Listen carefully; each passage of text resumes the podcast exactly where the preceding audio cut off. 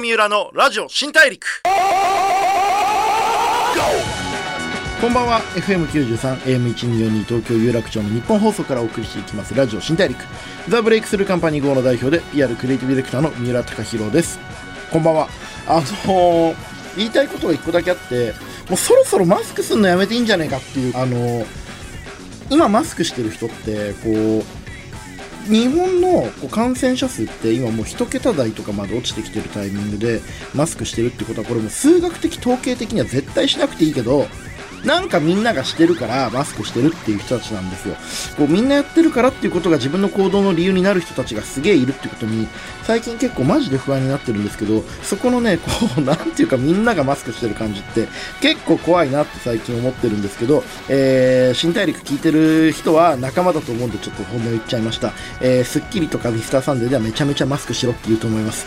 そんなわけでね、えー、本音で話していきたい番組なんですけれども、えー、いろいろなジャンルで活躍してる方にお会いしライフスタイルでの学びや心得その方の見せるビジョンなどをお聞きしてリスナーのあなたと一緒にたくさんの発見を重ねていく番組ラジオ新大陸今回はですね僕もう78年嘘2016年くらいにご知ってからなんでも56年かずっといつか会える会いたいなとちょっと違ういつか会うことになるだろうなと思ってた方が来てくれてます、えー、小説家 SS とテレビ美術制作会社企画の萌え柄さんをお迎えしています。この後お願いします。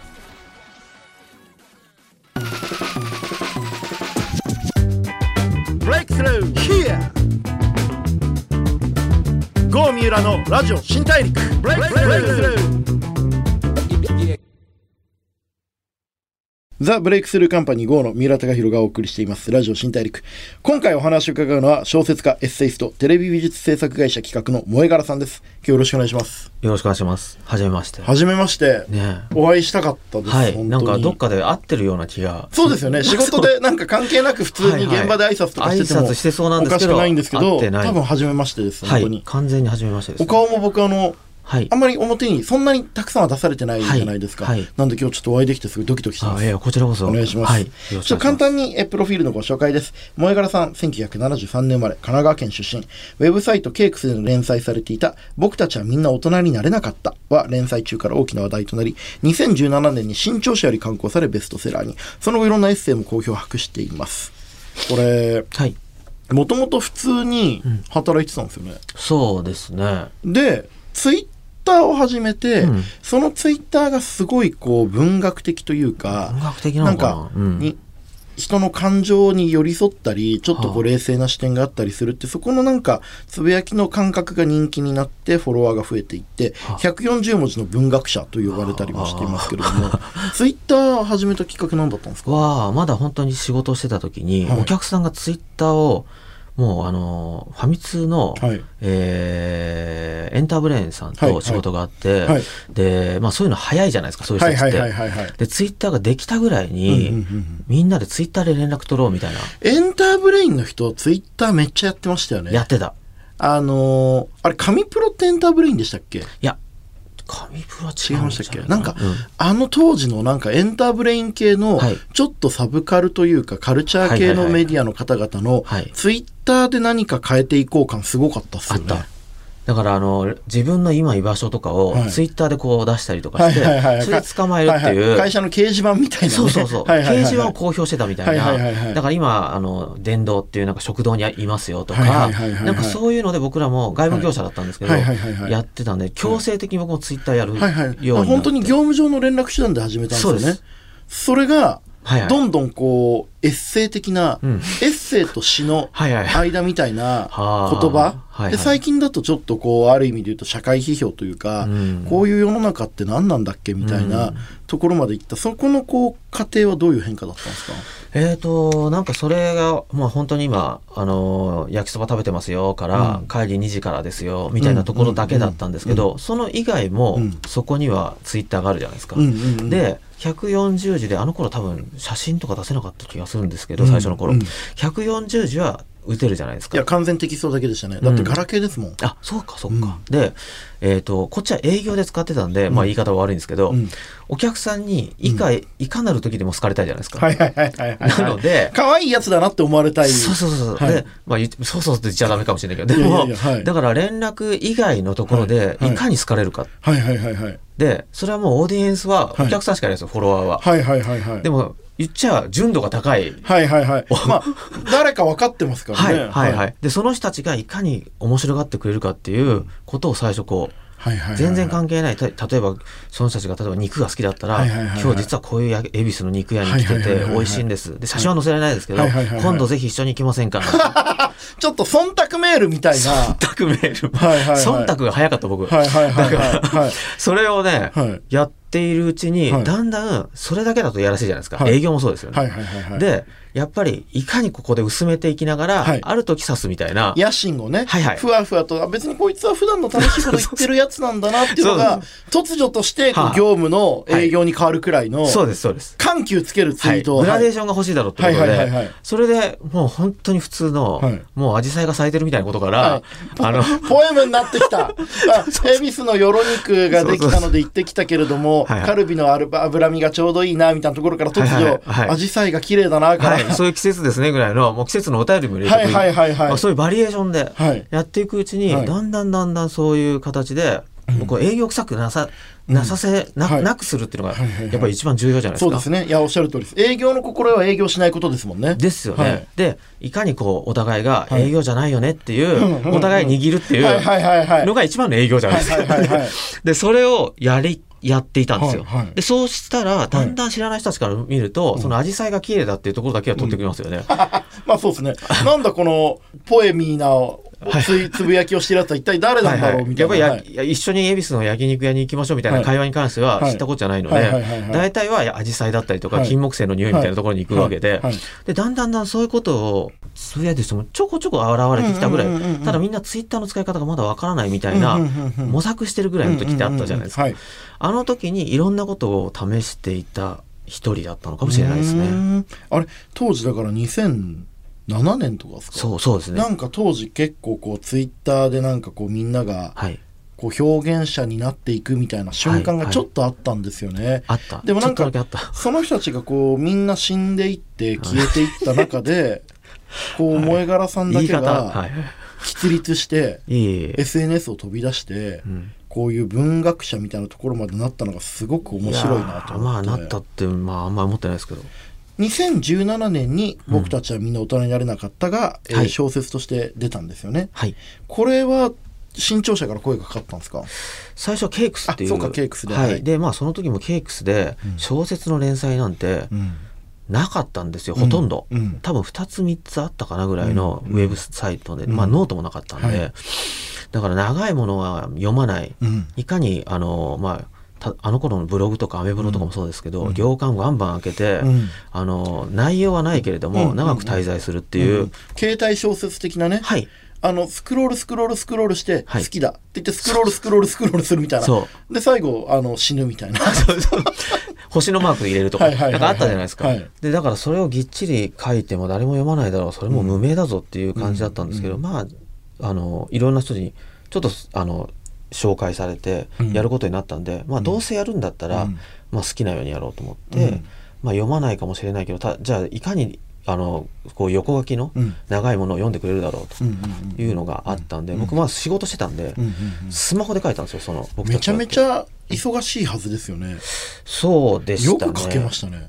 でもちょっと意地があったな。なんか人がどうやったら読むかっていう実験的なだからまあコピーをうん。いかにちょっとセンセーショナルにするかとかじゃあ写真入れてみようとかじゃあその写真にまあなんか手書きで文字を書いてみようみたいな、うんうん。なんかああいうこととかをいろいろと実験で使って、うん。あのみんなが飽きないようなうん。ものにしてはどうどうやったら飽きないだろうみたいなことって考えるのはちょっと楽しくて。なるほどそれはもうだから小説を書いてるっていうよりも、うん。あのみんながどうやったら反応してくれるだろう、みみたいな楽しみ。なんかそこにその自分のものすごく個人的な話を、ものすごく大衆的に分かりやすく伝えるにはどうすればいいだろうっていう工夫の結果みたいなはい。とこありますよね、はい。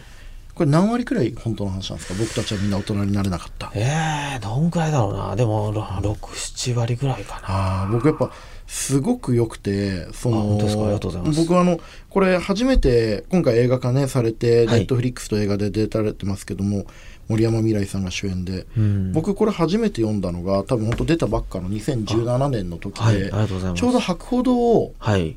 辞める時だったんですよ。はい。その会社員っていうモラトリアムから、うん。自分一人で会社作って外の世界出てくぞっていうタイミングに読んだんで、うん。余計ものすごくこうど。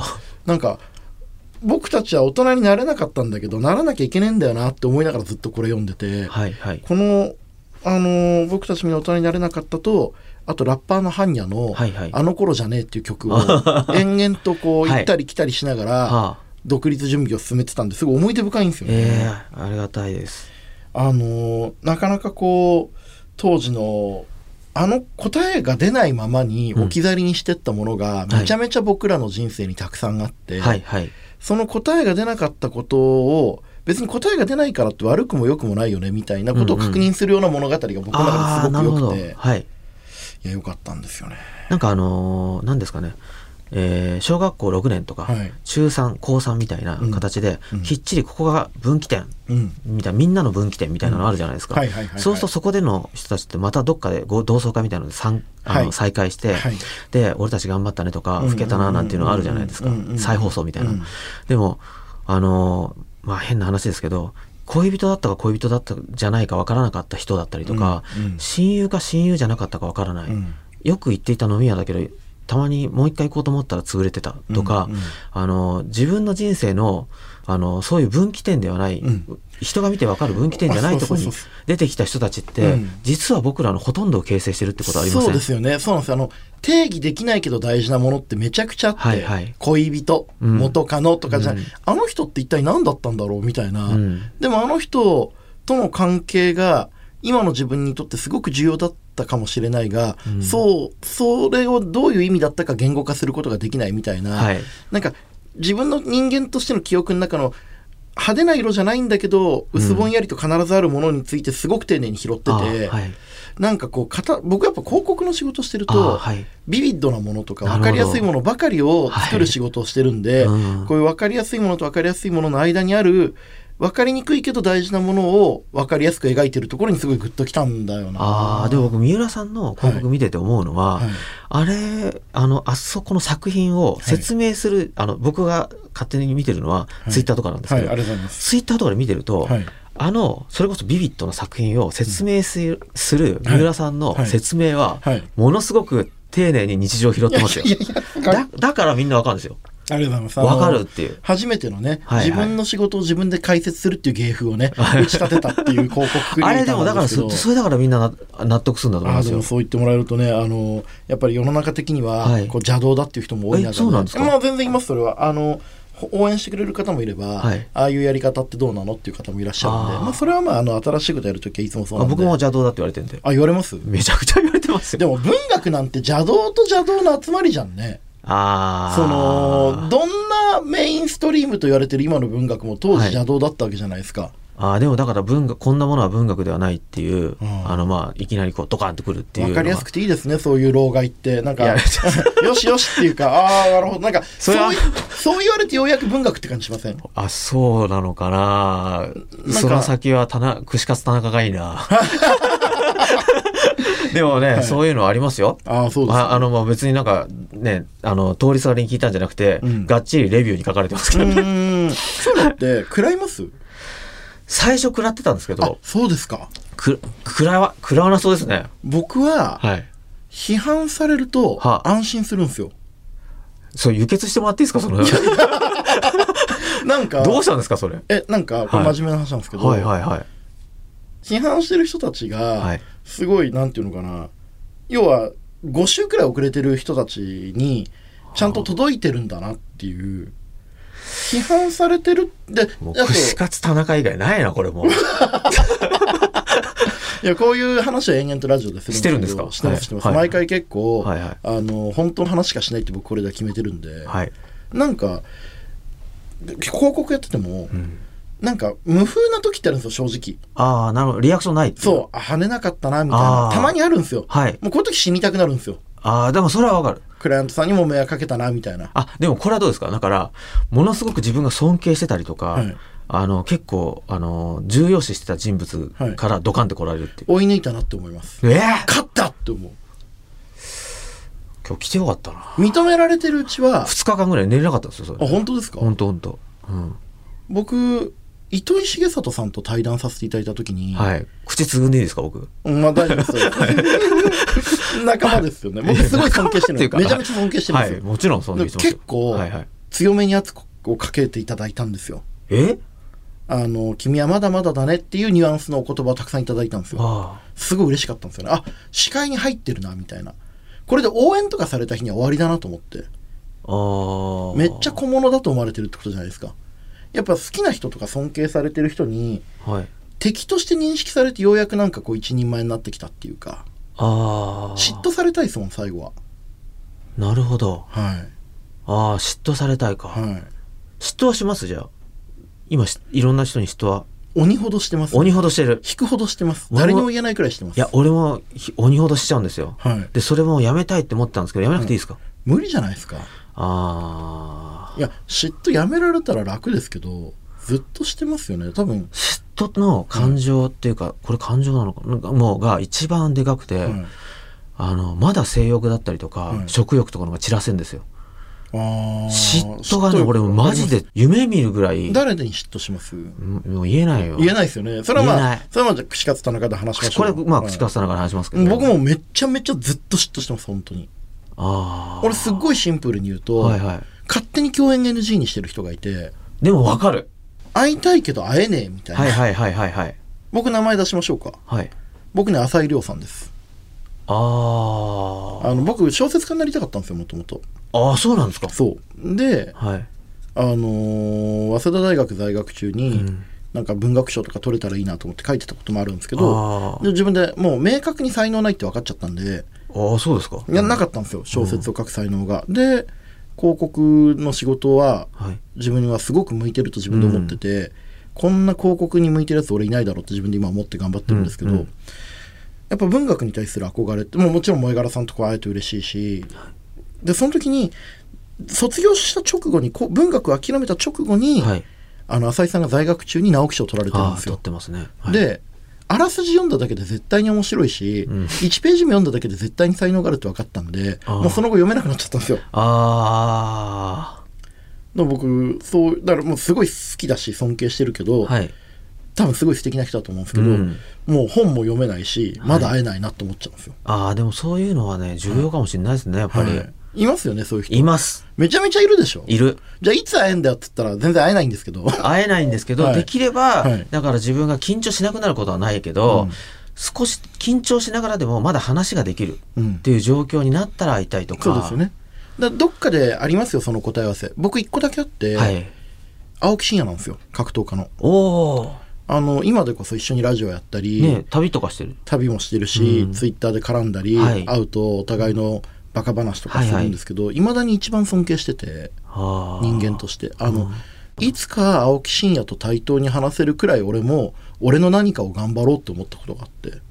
あで今まあ経営者になってクリエイターとして、はい。彼とまあ対等って言ったらあまりにもおこがましいですけど。ーでも普通にはい。話せて、はい。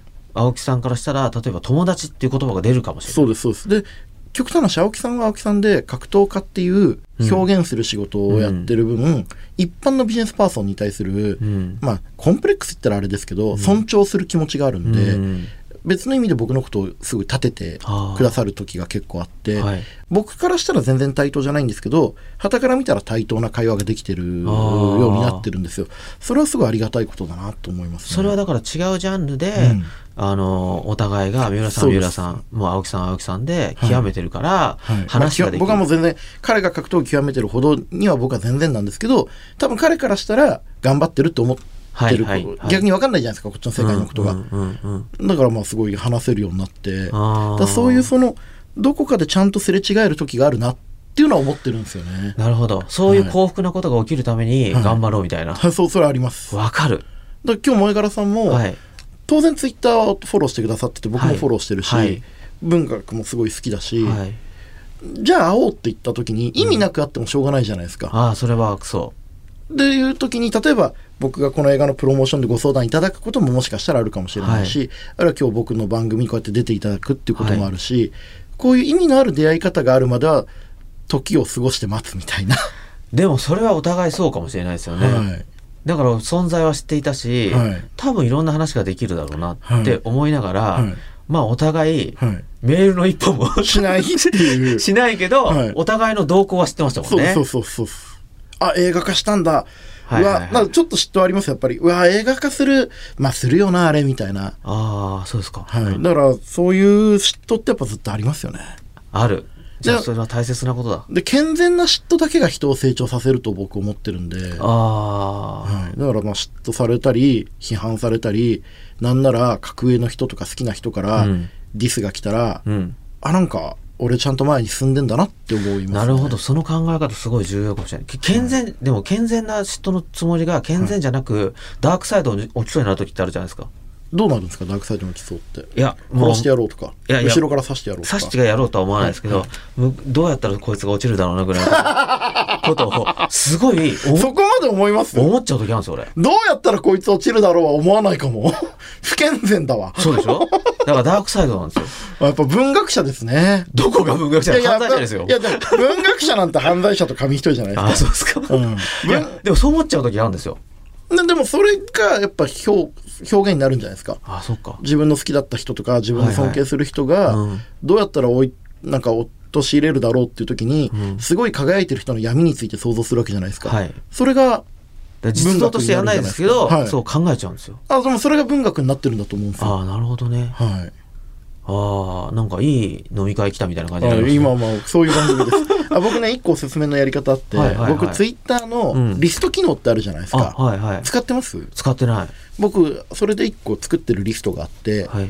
ヘイターズっていうリストを作ってるんですよ。はこれ何かっていうあと、はい必要に僕や僕の会社を批判してる人のリストを作ってるんですよ。へえあもうその定期的に批判はいしてる人、そうそう。あもちろんその完全なクソリプだけとか、はい。完全な匿名とかはやってないんですけど、はい。ある程度その、まあ、例えば匿名だけど、はい。なんか4 5千フォロワーがいるとか、はいはいはい。フルネームでやってるとか、はい。あと誰もが知ってる老害とか、はあ。まあ、そういうあと前職のはあ。僕のことを、はあ。あの好きじゃなかった先輩とか、まあ、いらっしゃるんですよね。はあ。その方々をリストにまとめておくと、見るの？見ます。大好き。もうこれ見てるのが一番落ち着きます落ち着くの？落ち着く。メインのタイムラインよりこっち見てるかも俺。でもうずっと批判されるの待ってます。えそそうすると、はい。あ嫉妬嫉妬してんだなこいつらって思う。そう落ち着く。嬉しくなる。やったーみたいな。すごいメンタルだな。なんかたまにうちがやってるプロジェクトとかをはい。めちゃめちゃ長文で批判してる連ツイとかあるんですよ。この企画はこれがダメでこれがダメでこれがダメではい。でもその人の言ってることは正しかったらその会社の20億の広告予算は GO じゃなくてその人に言ってるはずじゃないですか。あでも100%全部勝ってる前提でその人の話を聞けるんでもうすごい安心して気持ちよくなれるんですよね。あああでその人たちに何かしらの一言は言わない。何も言わない。もう淡々と見てる。でリストってフォローにもならないんで僕がその人のことをずっと見てることも多分分かってないああでもどどちらかと嫌がってんじゃないかぐらい思ってんだ。どうなんですかね。だから、うん、めっちゃ見てます僕その人たちのこと。ええすげえ。それできるかな俺。えでも楽しいですよ。だってそういうもんだと思ってみれば。ああもうこの人たちはあはい。ツイッターのフォロワーも少ないし、バズったこともないし本ましてや文新潮社から声がかかることなんて一生ない人たちが何か言っているんだなと思うとすっごい心安定しますよ。なリストを作ってみますじゃあ。はい。はい、作りがいがあるあのものがあるんで僕も。はい、いやめちゃめちゃ言いますよね。はいいますね。これ本当に心落ち着きますよ。本当？本当に落ち着く。僕は分かんないけど。萌え柄さんがどうか分かんないけどめちゃめちゃ落ち着いやくでも俺こんなそれで落ち着く人初めて見たからな。本当ですか？いやだからそこが三浦さんすごいとこだと思いますけどね。メンタルは弱いんですけどね。どこがい弱い？やいやいや本当に。まあえーはい。えっと、ごめんなさい。ちょっとすげえ話がね、ネガティブな方向に盛り上がったんですけども、はいえーネットフリックスの映画、僕たちはみんな大人になれなかったは現在シネマート新宿他で公開中。そしてもちろん、ネットフリックスで全世界配信されてます。あの、こういう暗い嫉妬とか、こう、思い出とかをどうやってこう自分の大事なエネルギーとか武器に変えていくかっていうことも含めてめちゃめちゃ、あの、読んでほしい、見てほしい物語です。えー、萌柄さん今日ちょっといろんな話ありがとうございました。ありがとうございましたちょっと続けて来週もお話しさせてください。はいよろしくお願いします。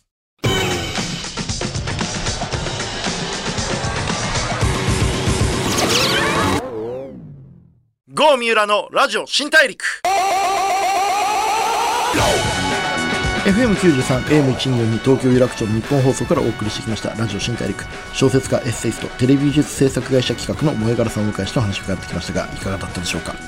あの嫉妬って俺全然いいことだと思っててそのまあ、健全な嫉妬は当然自分にとって成長のエネルギーになるし不健全な嫉妬は、まあ、実際にねこうその人の悪い噂とか流し始めたら本当に大変ですけどもあのその人のこう負の部分を想像することがなんか作品の生み出す力になったりとかこう表現のきっかけになったりすると思うんで誰かを見て羨ましいとか誰かに負けたくないっていう気持ち自体は大事に取っておいた方がいいと思うんですよね。あの秋元康さんがあのストレスを発散安易にするなとストレスは溜め込んでマネジメントするものだとおっしゃっててある意味嫉妬もなんかこう自分に羨ましくないよとか悔しくないよって言って自分に言い聞かせるよりもあ俺はあの人に羨ましいんだな。なんで羨ましいんだろう。どうやったらこの気持ちを何かに変えられるんだろうって思う方がいいんじゃないかなっていうふうに思います、えーそれでは次回も一緒にたくさんの発見をしていきましょう、えーラジオ新大陸お相手はザ・ブレイクスルーカンパニー GO の三浦貴大でした。萌柄さんのツイッターフォローすると絶対いいと思います。